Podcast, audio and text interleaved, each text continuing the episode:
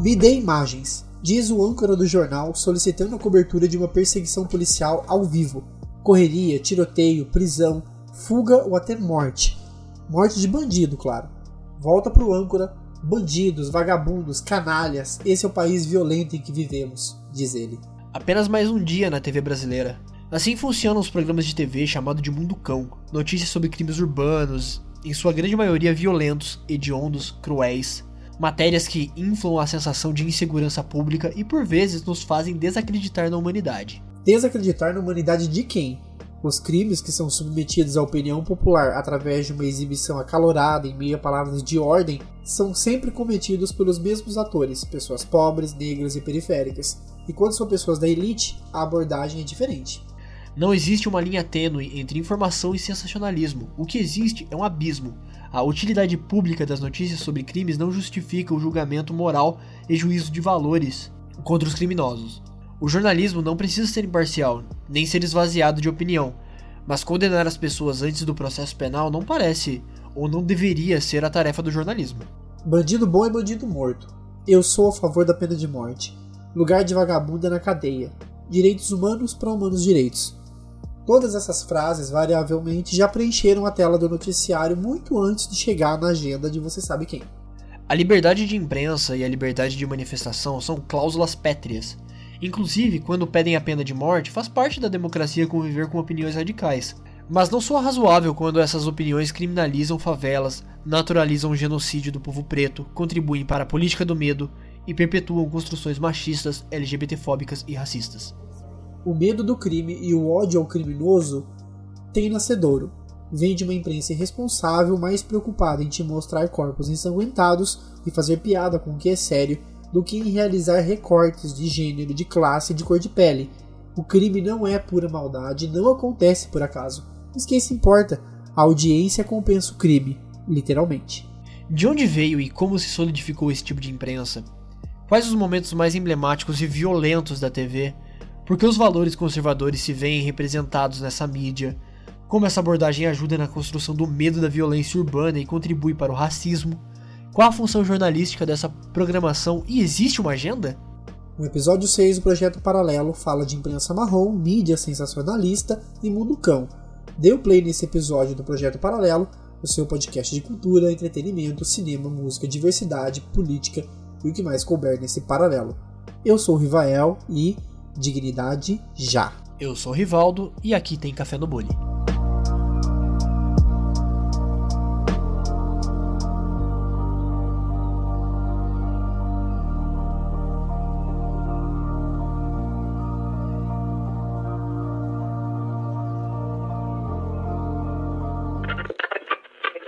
A polícia não confirma essa informação, Bate, mas eu conversei com vizinhos que conhecem bem o Josenildo e É eles me Josivaldo o confirmam. nome. Eu acho que nem o nome Josivaldo, vocês estão passando direito, gente. Como que vocês vão passar a profissão do meu pai? Meu pai tinha casa de aluguel. Sim, mas ele também tinha nome é casa de aluguel. Josivaldo. Josivaldo. Josivaldo, perdão, erro meu. O cara tirou o capacete ali, continua em velocidade, pode ser surpreendido a qualquer momento por, por- por viaturas policiais. Veja aí, ó. Perseguição policial com, com bandidos em fuga. Olha lá, ó, e a polícia chegou. A polícia chegou. O cara tacou o capacete na polícia. Acho que houve tiro ali, hein? Acho que houve tiro ali. Eu acho que houve tiro ali. Houve, teve tiro aí, velho. Você tem quantos anos? 16. Vocês moram onde? Santo Dumont, os dois? É. Tem 16 anos os dois. Aqui tem mais outro aqui. Saber dele também aqui. Você tem quantos anos? Esse aqui parece estar ferido. Esse aqui, Bareta, por incrível que pareça, eu entrevistar um cara que já tá morto. Ele tá aqui, esse morreu.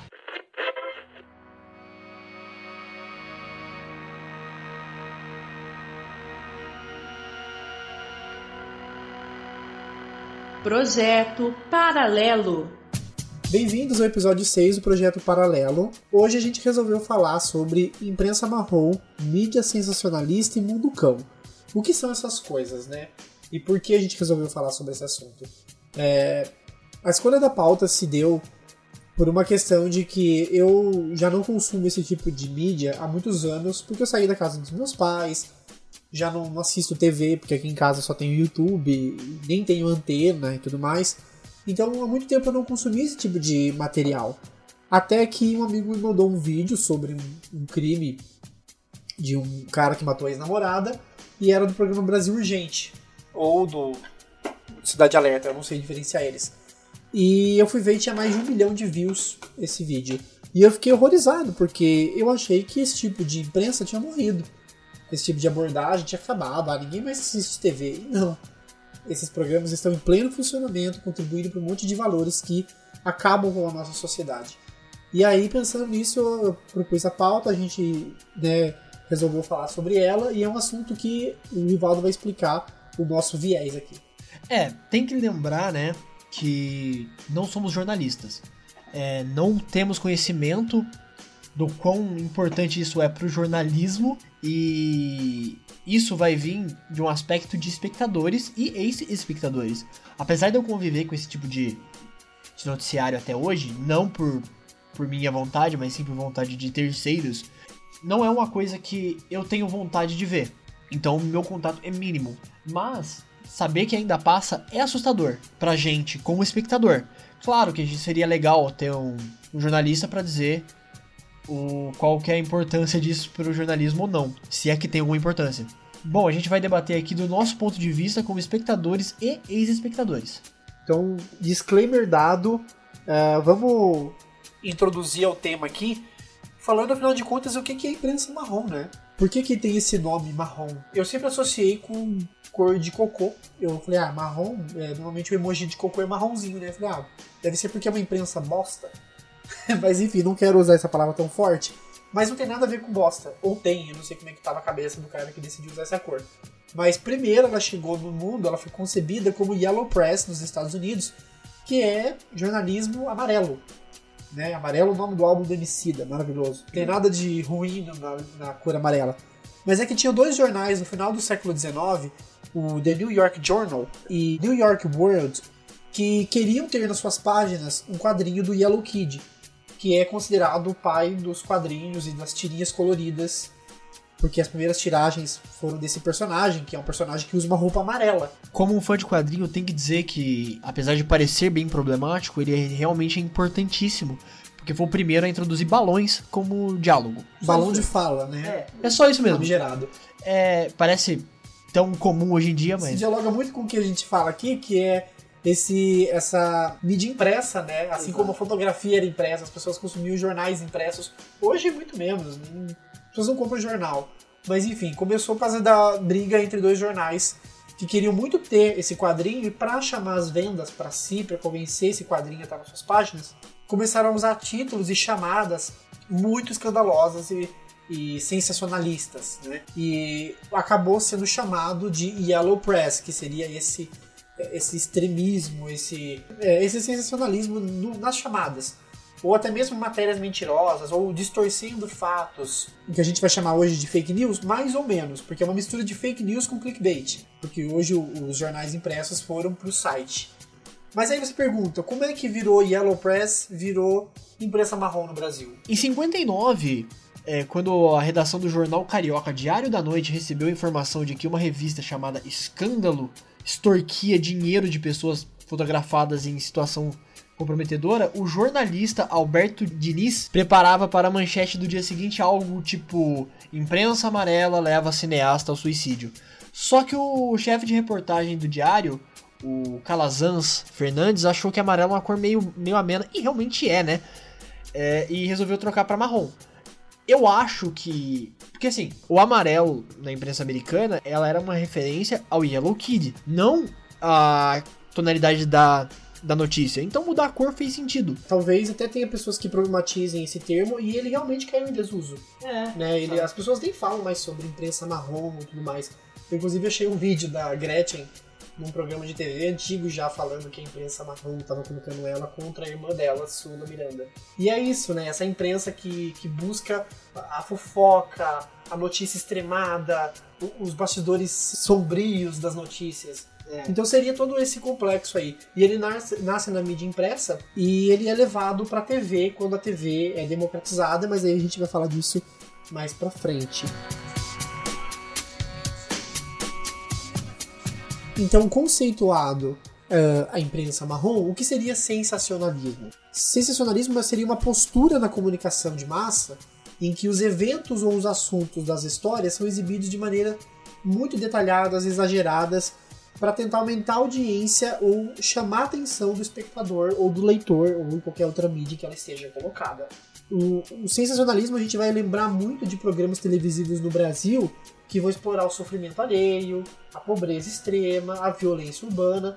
Então tudo isso, quando a gente fala de imprensa marrom, sensacionalismo, mundo cão, tá tudo interligado. É meio que cada um significa uma coisa, mas meio que todos significam a mesma coisa. E por último, o mundo cão, a expressão mundo cão se popularizou é, em 62 por causa do filme italiano que tem esse nome, que ele disputou inclusive a Palma de Ouro em Cannes para o brasileiro Pagador de Promessas e perdeu. Ele é considerado um showcomentary, né, que é esse documentário feito com o intuito de chocar. E assim, gente, eu não assisti, ele tem completo no YouTube, mas também não aconselho. Ele não tem nada demais, mas ele reúne uma série de cenas que mostram a cultura de diversos países, inclusive uma espécie de ritual ou de elemento cultural em que as crianças é, limpam crânios né, de, de, esqueletos, assim. E aquilo pra mim não é chocante, né? Qualquer filme de terror genérico tem alguma coisa assim, hoje. E tem muito a ver com, com o espírito do tempo, né? O que o povo achava chocante em 62, gente, né? Pelo amor. Hoje qualquer novela das nove tá cheia de putaria, não tô brincando. Hoje a gente está muito mais habitualizado com a violência, justamente porque ela foi naturalizada e banalizada, que é o que a gente vai ver também mais na frente. Mas enfim, Mundo Cão seria essa, essa reunião de fatores da, dentro da mídia que exploram a desgraça humana. Afinal de contas, a gente. Né? Brasil, país desgraçado. Bom, basicamente é daí que surge, né, esses termos que a gente vai falar nesse episódio, mas como eu disse, com um enfoque maior é, nas mídias televisivas, que é o que a gente tem mais contato, porque né, ninguém aqui compra jornal.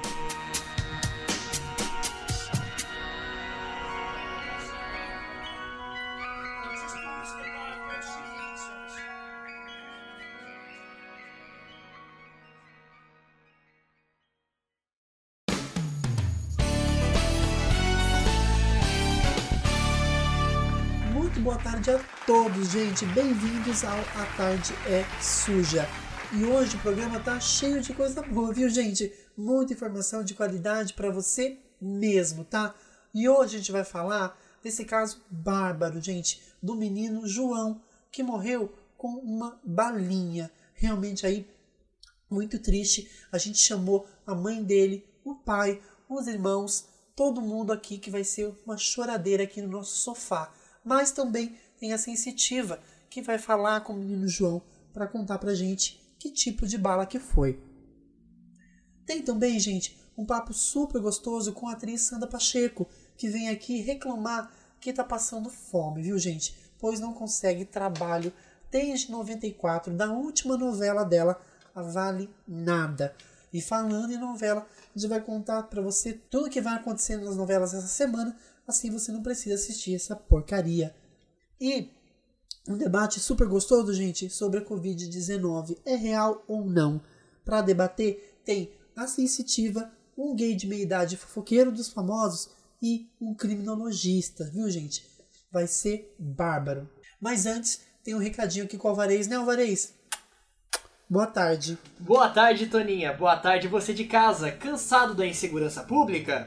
Bandidos entrando na sua casa? Então adquira o seu sistema de alarme Mundo Cão. Uhum. O primeiro sistema de alarme compatível com o seu bolso, sistema super moderno que inclui barreira de caco de vidro no seu muro e ainda um potente alarme incorporado a uma cadela vira-lata. Que belezinha! Cliente Premium ainda tem cerca elétrica para eletrocutar qualquer marginal que tentar invadir sua casa, como nos bons tempos da pena de morte, né? Com certeza. E olha só, Toninha, o primeiro do Brasil que acionar a PM em 5 minutos, o vagabundo já sai algemado e condenado à prisão perpétua. E tem surpresinha, né, Alvarez? Tem, Toninha. Quem ligar e falar que tá vendo a tarde é suja, ganha de presente um calibre 38 para meter bala em qualquer vagabundo que aparecer na sua casa. Tudo sem registro para te dar mais controle e impunidade. Tudo pela defesa de sua propriedade, que aparentemente a classe média tem muito o que perder, né, Toninha? É só ligar 0800 666 1717. 0800 666 1717. Segurança aí pra família. Muito obrigado, Vanessa.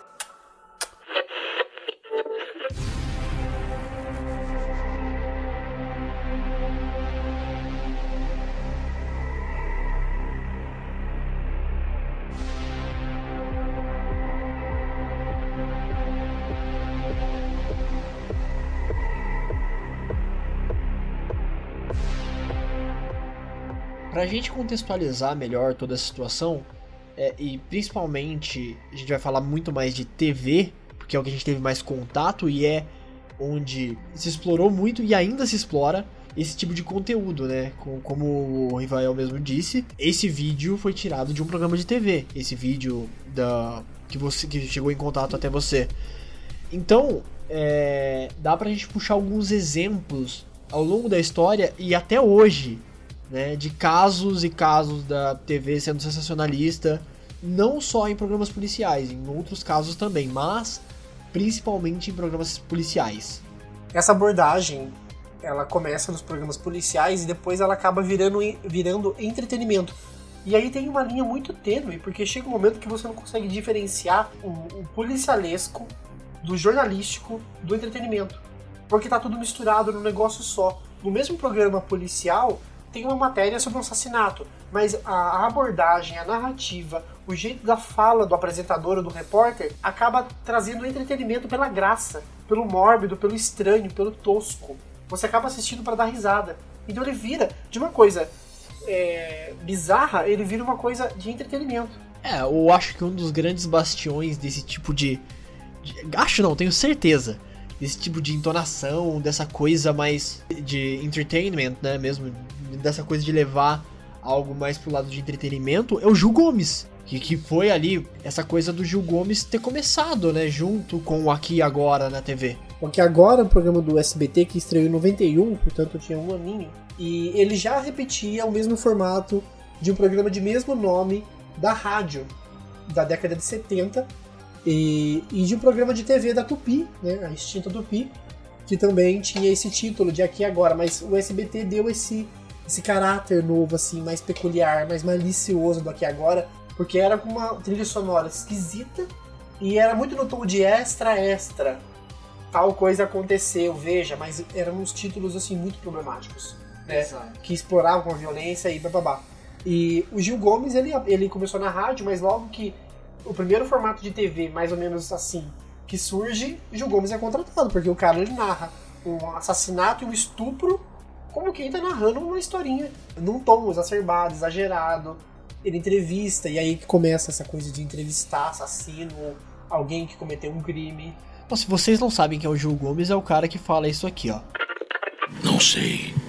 Só sei que entre o céu e a terra existem mais coisas do que nossa vã filosofia possa imaginar. Esta é mais uma história que o povo conta. Pois é, eu quando era criança, meu pai ouvia rádio com programas que tinham Gil Gomes, porque eles gostavam. Tá vendo como isso entra na questão de entretenimento? Eu morava na roça.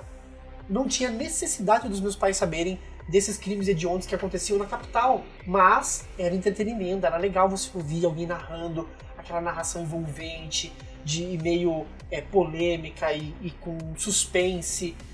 Virava entretenimento. E quando isso foi pra TV, virou entretenimento. E para quem não sabe, a Cristina Rocha, apresentadora do Casos de Família, né, que substituiu infelizmente a Regina Volpato, ela começou no Aqui e Agora. Outra coisa é que o site Arquivo SBT fala que o programa Aqui Agora ele foi o, o pioneiro no Brasil no uso do gerador de caracteres, o famoso GC, que para quem não sabe é aquele letreiro embaixo da matéria que está passando na TV com o título da matéria e que ele, ele, ele extrai muito bem o espírito da manchete do mundo cão, da imprensa marrom, que é fazer um resumo muito resumido, um resumo muito extremo do que está acontecendo na tela para o GC.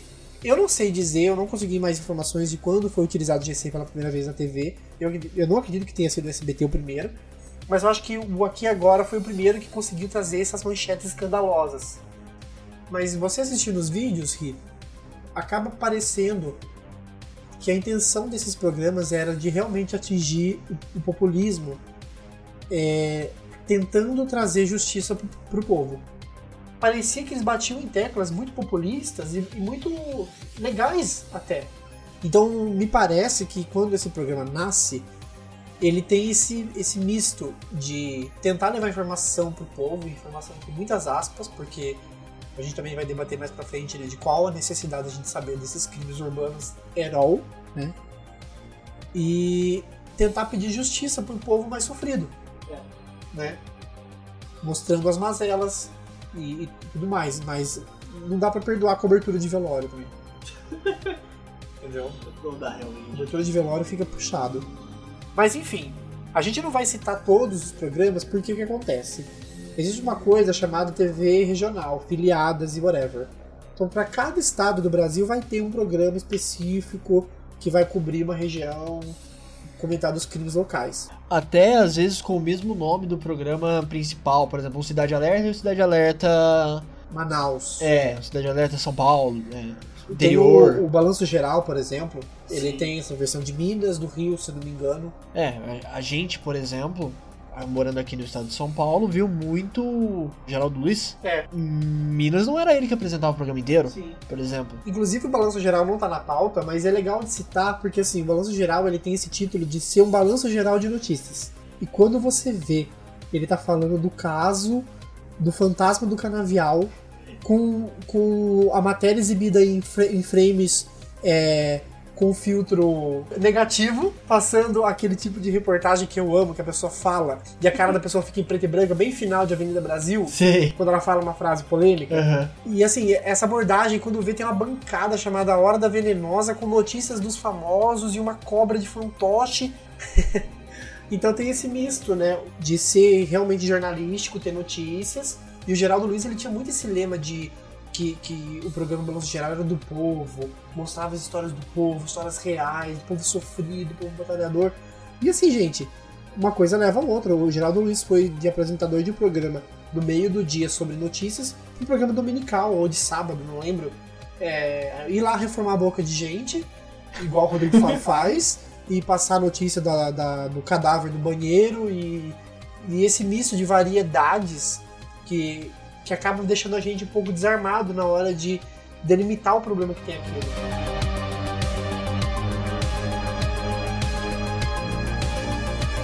O Cidade Alerta é um programa que está desde 95 na Record, teve uma pausa ali e depois voltou em 2011. Já passou por lá o Reinaldo Gotino, o William Travassos e o Datena, né? Que é talvez o grande nome. Mas o Cidade Alerta popularizou mesmo a, o Marcelo Rezende, porque o Datena foi o Brasil Urgente da Band.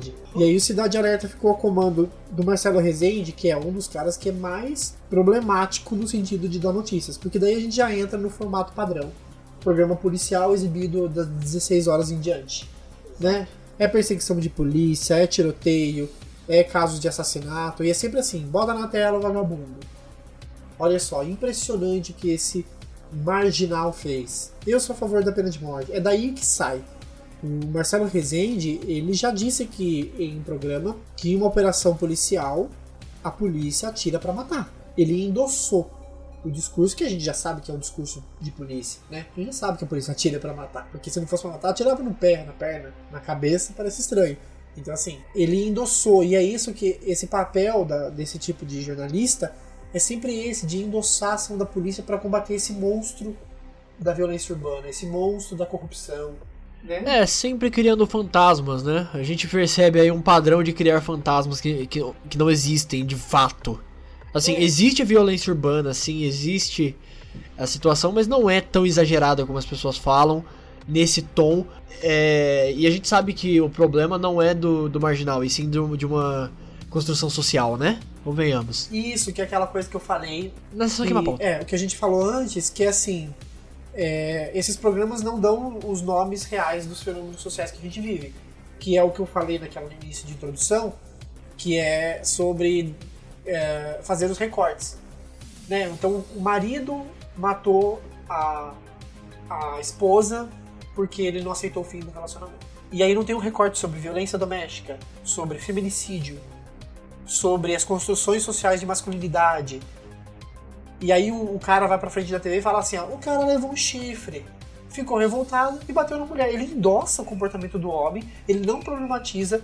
Aí ele chama um especialista, que é um criminologista, que estudou na escola de 1500 de criminologia, pra endossar e falar praticamente a mesma, a mesma bosta. Naturaliza, neutraliza, ofusca e não dá nome do fenômeno. Você não vê feminicídio saindo da boca desses caras. É, talvez aí entra aquela questão, né? Não sai por quê? Porque não conhece ou porque não quer falar? Ou os dois, né? Eu não sei. Então, não tem resposta. A gente não vai saber a resposta disso, mas assim, chega nesse nesse padrão que é meio complicado, né? Porque são coisas que hoje em dia a gente debate muito mais do que do que um tempo atrás, mas ainda não o suficiente, claro. Mas a gente sabe que não é, é crime passional. E sempre sai essa porra de crime passional da boca dele. Gente, não existe crime passional. Crime passional é a maneira com que o sistema chamou de crimes cometidos por violenta emoção, que também é usado no direito. Que também acho que eu não falei nesse episódio, né? eu estudo direito. E é muito falado porque existe realmente uma atenuante de pena por causa de violenta emoção. Pessoas que estão empossadas de violenta emoção. Mas a violenta emoção não tem a ver com passional. Tem a ver com raiva, com explosão, com coisas que, sinceramente, não deveriam estar lá. Porque também endossam o comportamento violento de parceiros em se tratando de relacionamentos. E assim, um crime que chocou o Brasil e que foi chamado de um crime passional foi o crime da Eloá, que a gente também é, tem que lembrar desse crime porque ele, ele capturou toda a mídia brasileira em peso para filmar um sequestro que aconteceu ao decorrer de quatro dias em uma CDHU, ou seja, né, um ambiente de pessoas pobres que foram televisionadas 24 horas por dia com, com o ápice de Sônia Abrão ligando para o sequestrador ao vivo e falando, por que você está fazendo isso? Meu Deus. É, e é esse tipo de comportamento que esses programas eles colaboram, eles endossam, né? Exato. E só para falar mais um pouquinho de Cidade Alerta, ele teve uma mudança de apresentador né, com a morte do Marcelo Rezende, que inclusive não, não vamos tirar esse legado como jornalista dele, porque ele foi importante, né? É, mas ele foi substituído pelo Luiz Bach, que assim, ele reproduz muito bem o espírito do Rezende, porque assim, é, É o Rezende reaciona- 2. é suco de reacionário. É o Resende 2, né? E assim, pra provar a cagada que é esse cara no comando do programa, teve dois fatos que aconteceram que foram muito bizarros. Um em fevereiro desse ano, né, de 2020, em que uma mãe recebe a notícia ao vivo de que uma filha dela de 21 anos que estava desaparecida foi morta pelo namorado, que tinha confessado, mas confessou primeiro pra polícia, que informou os repórteres antes de informar a família. A mulher foi, foi contada ao vivo e desmaiou ao vivo. E aí você fala, ah, mas foi um, um fato isolado. Não, porque em junho de 2020 o programa tava falando da morte de um cara, chamando esse cara de agiota. E aí entra a matéria ao vivo, com a repórter entrevistando uma menina, a filha desse, abre aspas, agiota, e a menina faz um textão lá, um discurso ao vivo, falando, eu achava que a Record era o jornalismo mais responsável. E ela começa a chorar, falando: Vocês estão chamando meu pai de agiota. Quem falou que meu pai é agiota?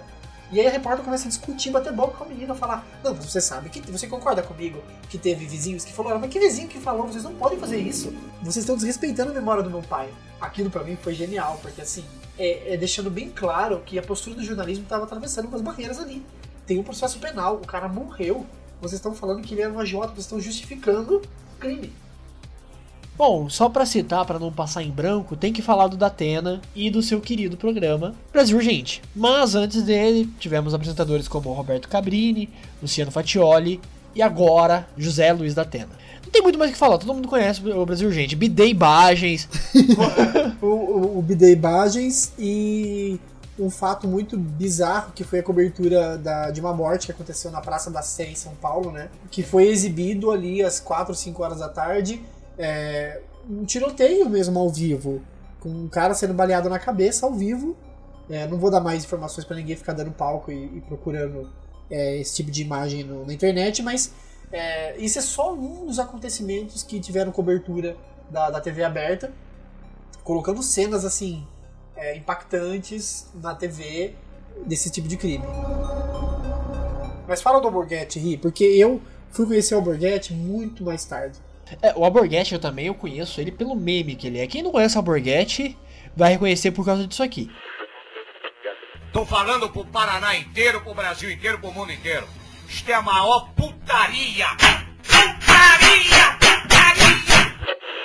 Tá, o Alborguete ele estreou o programa Cadeia Sem Censura, vinculado de segunda a sexta-feira na rede Intervalo de Comunicação, uma rádio que depois foi transformada em TV. Da onde? Do Paraná. É, eu fui xenofóbico, eu sei. Mas o Alborguete, ele. Eu acho que o grande legado dele, além dos memes, ele influenciou o nosso conterrâneo. Quer dizer, nós não somos nascidos aqui, mas moramos na cidade onde nasceu o Ratinho. Para quem não sabe, eu acho que uma boa parcela não deve saber disso, né? Principalmente da nova geração, que o Ratinho, ele não é um apresentador só desses programas de meio de semana bizarros. Ah, é. O Ratinho hoje tem um programa de variedades. É. Que tem até que vai de calouros, ele nem noticia mais. Mas ele começou é, substituindo o Alborguete, porque ele, ele foi repórter do, do Alborguete, e depois ele, ele acabou apresentando Cadeia, que daí começa, chamava só Cadeia, e depois o 190 Urgente, também dessa mesma emissora. Depois que ele foi pro SBT, chegou aí pra Record, parece. Enfim, mas o Ratinho e o Alborguete têm compartilhado esse espírito que a gente vai falar mais no último bloco sobre o, o espírito reacionário, né? Que é aquele cara que está indignado com o sistema, mas ele ataca as pessoas erradas. Ele é, é tudo culpando esse fantasma que você falou, esse fantoche do disso, daquilo. O Alborguete, por exemplo, gente, para vocês terem ideia de como ele se assemelha com o reacionarismo, ele já em vídeos lá em 2006 falava que esses comunistas querem destruir o Brasil. Você pega vídeo dele no YouTube, ele já fala de comunista, de, de ditadura gaysista.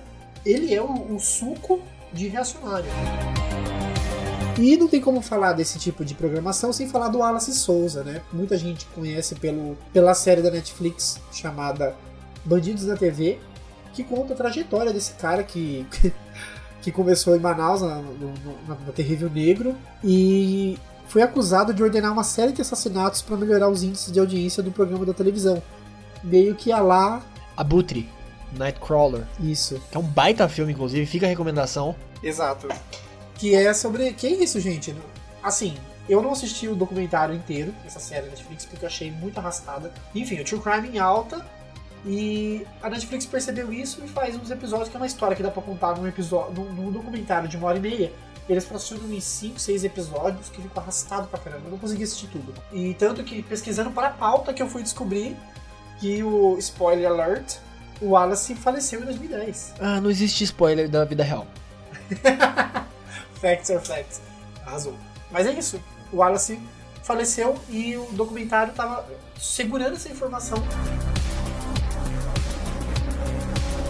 Bom, só para fechar esse raciocínio que eu tinha falado no começo, que esse tipo de mídia não acabou, uh, tem um estudo, tem uns dados aqui de março de 2020, desse ano, que diz que o Cidade Alerta, que é exibido ali pelas 5 até as 7, 8 horas da noite, ele marcou segundo lugar nos dados preliminares do Cantar, ou seja, o Ibope de 11,2 pontos, chegando a picos de 14 pontos na Grande São Paulo. E isso quer dizer que a Globo sempre lidera, né? Porque a Globo é o canal mais assistido e tudo mais, com 19 pontos, e a Band ficando em terceiro mas então, o que, que a gente quer dizer com isso? Quer dizer que esses programas policialescos estão ocupando ainda o segundo e terceiro lugar na audiência no seu horário. É, ainda é entretenimento para essa galera, né? Para uma grande parcela. Apesar da gente, da nossa geração, principalmente, não ver mais TV, ainda tem uma parcela muito grande da, de, de outras gerações que continua assistindo esse tipo de reportagem.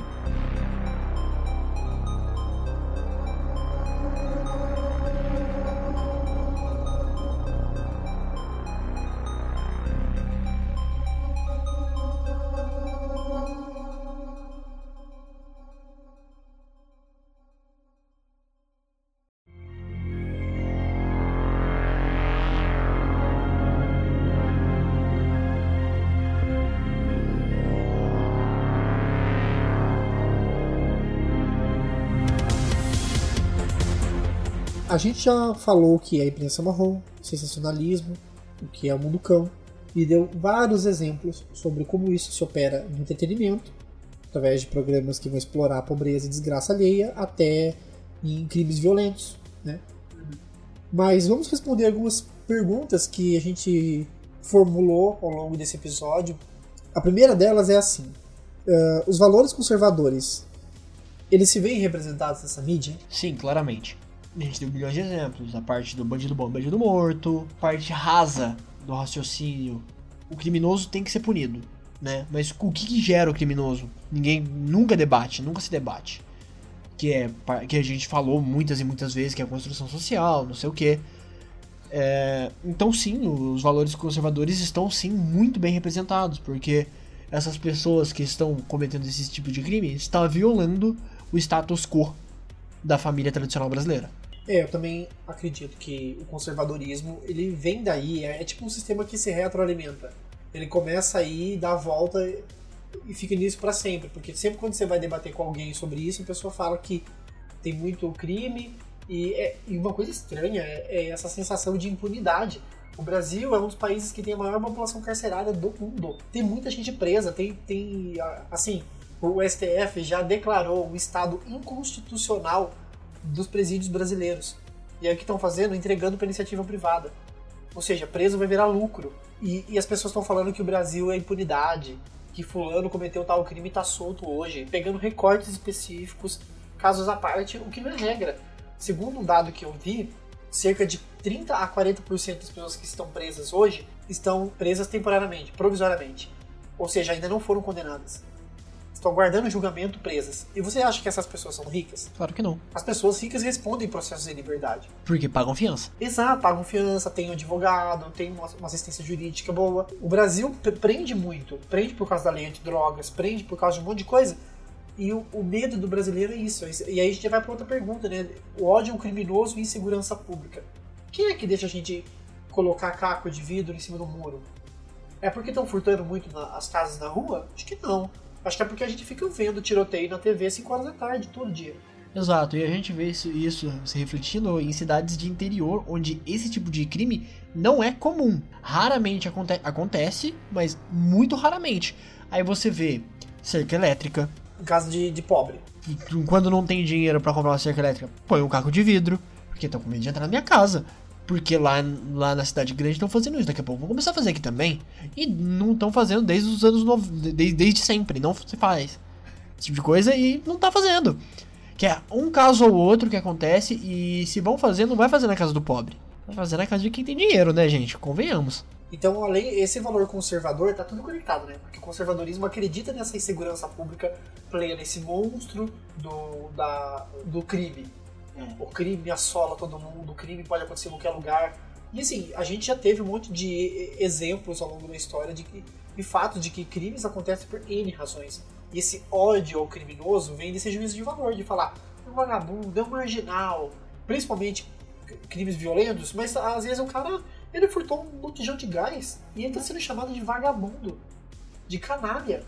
É um, um medo exacerbado, construído por esse tipo de mídia. Medo e ódio, pedindo pena de morte, né, falando que não tem que ter tratamento bom. Aí, aí alguém faz uma matéria sobre a situação é, vexaminosa dos presídios, eles vêm com esse discurso. Ué, não cometeu crime, tá lá pagando, tem mais é que enfiar 50 pessoas na mesma cela, não tem que pagar e blá blá blá.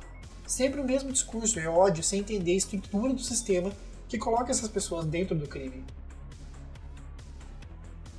Aí a gente entra também na parte da banalização da violência, né?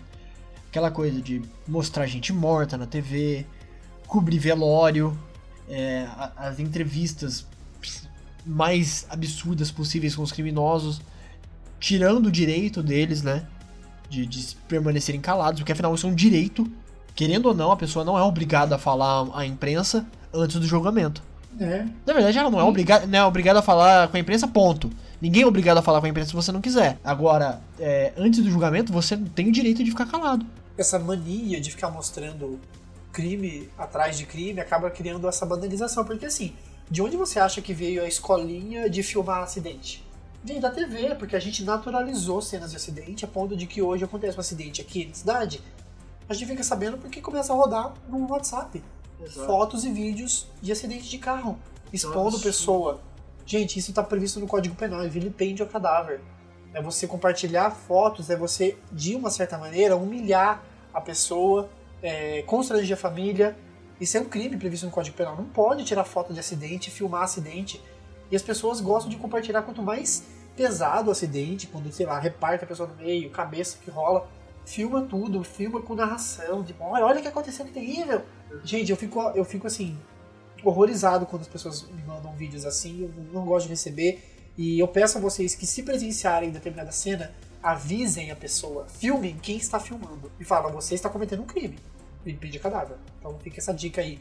E vão parar de banalizar a violência. Um corpo é uma vida. A gente vê isso muito com a questão do corona. Né? 50 mil vidas viraram 50 mil, sim, um número abstrato jogado. Ah, 50 mil morreu. Não, 50 mil vidas, famílias, amigos, colegas de trabalho, histórias. O Jornal Nacional fez esse apelo. Sim. Porque a gente banalizou a morte, porque começou a morrer muito.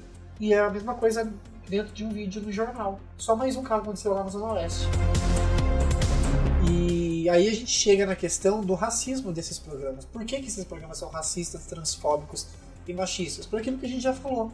Não dá nome às coisas. Não precisa eles falarem. Lógico que se você pega aquelas matérias antigas, né, o Gil Gomes anunciando que foi morta uma menina branca por um rapaz negro. Aí ele pontua que a menina branca morreu. Porque é esse medo do conservador. As pessoas de bem estão morrendo. Né? E, e por que, que esses programas esbarram no racismo? Porque, gente, porque eles naturalizam a operação em favela. Ó, vai subir a rota não sei quanto, vai subir no, no morro lá, morreu não sei quantos. Eles não enfatizam crimes contra pessoas negras. Então, assim, é cinco matérias sobre furto de botijão de gás e uma matéria de cinco minutos sobre o caso do menino Miguel que caiu do prédio por um, né, por uma monstruosidade de verdade de uma pessoa rica, insensível e tudo mais.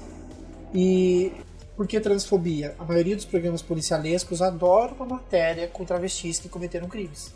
É, é um meme gigante, né? Até hoje. De entrevistar uma, uma, uma travesti que foi estuprada e ela falar foi ótimo. Isso é sempre, nossa, é super engraçado, né? A pessoa não tá nem em condições mentais de responder uma, uma entrevista. Quando você cobra um programa, vários, a gente tem vários, vários, vários exemplos no YouTube de, desse tipo de comportamento. E o machismo pela questão de crimes contra a mulher que não são chamados de crimes contra a mulher, mas sim passionais.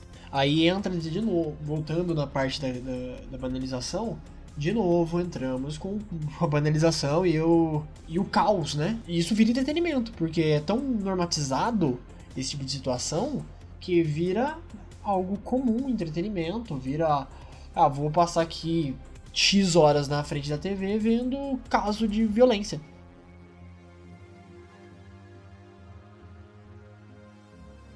E aí a gente chega para uma, uma última pergunta, né, que é falar sobre qual que é a responsabilidade do jornalismo. Se ele tem condições de fazer um juízo de valor da notícia, se ele precisa dar notícia de forma exagerada, qual precisa ser o tom das matérias, se existe jornalismo imparcial e o que a gente sabe que não existe, porque por trás de um jornalista existe uma pessoa pensante que tem valores e tudo mais, mas na hora dela reportar essa notícia, ela precisa tomar um certo cuidado.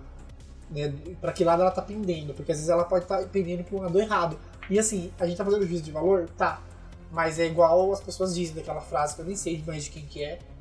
Todo mundo parafraseia, né? Que é a, se alguém disse pro jornalista que tá chovendo, o jornalista não tem que escutar a opinião de quem acha que não tá chovendo. Ele tem que abrir a janela e ver se tá chovendo. Por que eu tô falando isso? Porque tem uma questão que as pessoas vão falar muito a importância, que é o jornalismo investigativo. E às vezes o jornalista vai atrás de uma pauta e ele acaba descobrindo um escândalo. E acaba sendo de um benefício público muito gigante. Mas aqui não tem nada a ver com o, o repórter seguir o policial, não é jornalismo investigativo. Entendeu? Fazer cobertura de uma rota, de um, de, um helicóptero sobrevoando uma área que tá fugindo um carro. O que que tá investigando aí? A polícia tá fazendo uma operação considerações finais desse episódio que a gente não tem uma resposta, a gente não sabe o que fazer. Eu acho que eu vou continuar mantendo a minha política, que é eu não assisto, eu não dou palco, inclusive tentar não ver coisas do YouTube a respeito disso, já não vejo, né? Mas não dá palco. É, eu acho que é basicamente isso mesmo, é não fazer a sua parte como sendo um não espectador desse tipo de conteúdo, sabendo dos seus de, de suas falhas, de seus, de seus juízos de valor muito, muito tendenciosos e não compactuar com esse tipo de, de programa. Claro que a nossa geração tem um, um viés muito forte de não assistir TV, isso já ajuda muito, mas ainda assim, se, se tá até hoje esse tipo de TV passando. Em segundo e terceiro lugar. Isso diz muito, isso diz muita coisa. Então, eu acho que, no final das contas, é sempre fazer a sua parte. Tentar lembrar as pessoas a, a sua volta da, da importância de que não é legal ver isso, não é saudável. Não é só por questão de que é violência pura na TV, mas até por questão de, de saúde mental, sabe? Não tem necessidade. Né? Tenta assistir uma cobertura mais amena, algo que não, que não faça juízo de valor, que não. Porque é isso que eu faço, sabe? Hoje, se eu.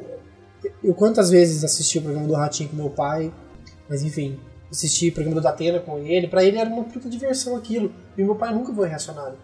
Meu pai nunca falou que bandido mora, bandido morto. Meu pai não comprou essa narrativa. Então nem todo mundo que vê também compra desses valores.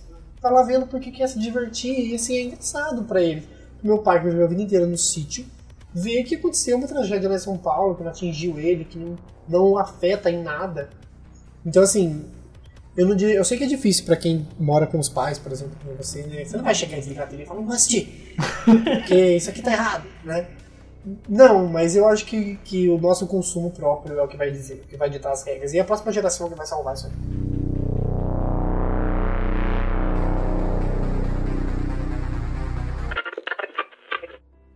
Dona Mirtz, vem aqui pro palco, por favor.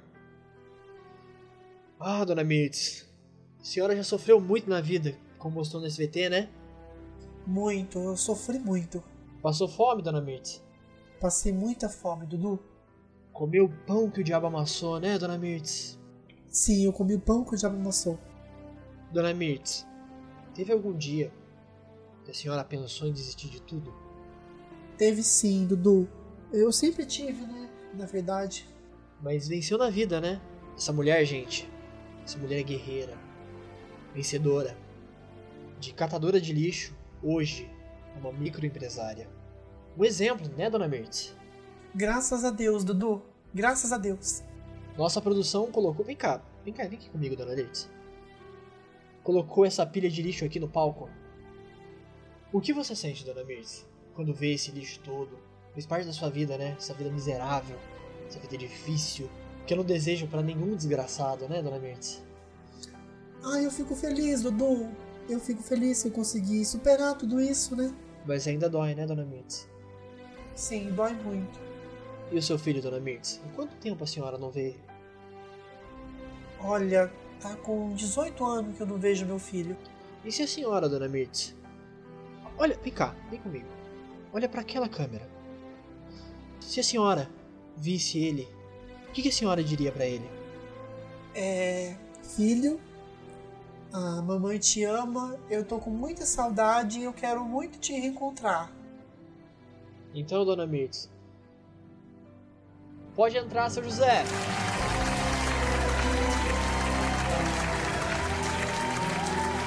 Não tá reconhecendo o seu José, dona Mirtz? Meu Deus do céu!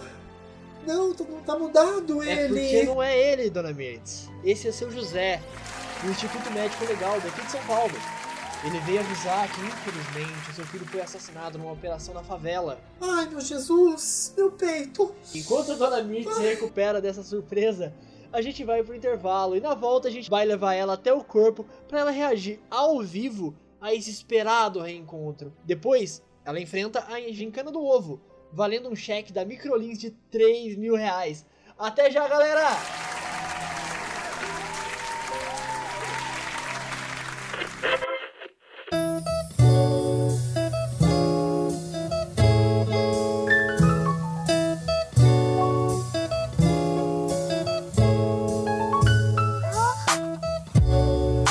Bom, esse foi o episódio 6 do Projeto Paralelo, né, um episódio bem denso que aborda muitas coisas.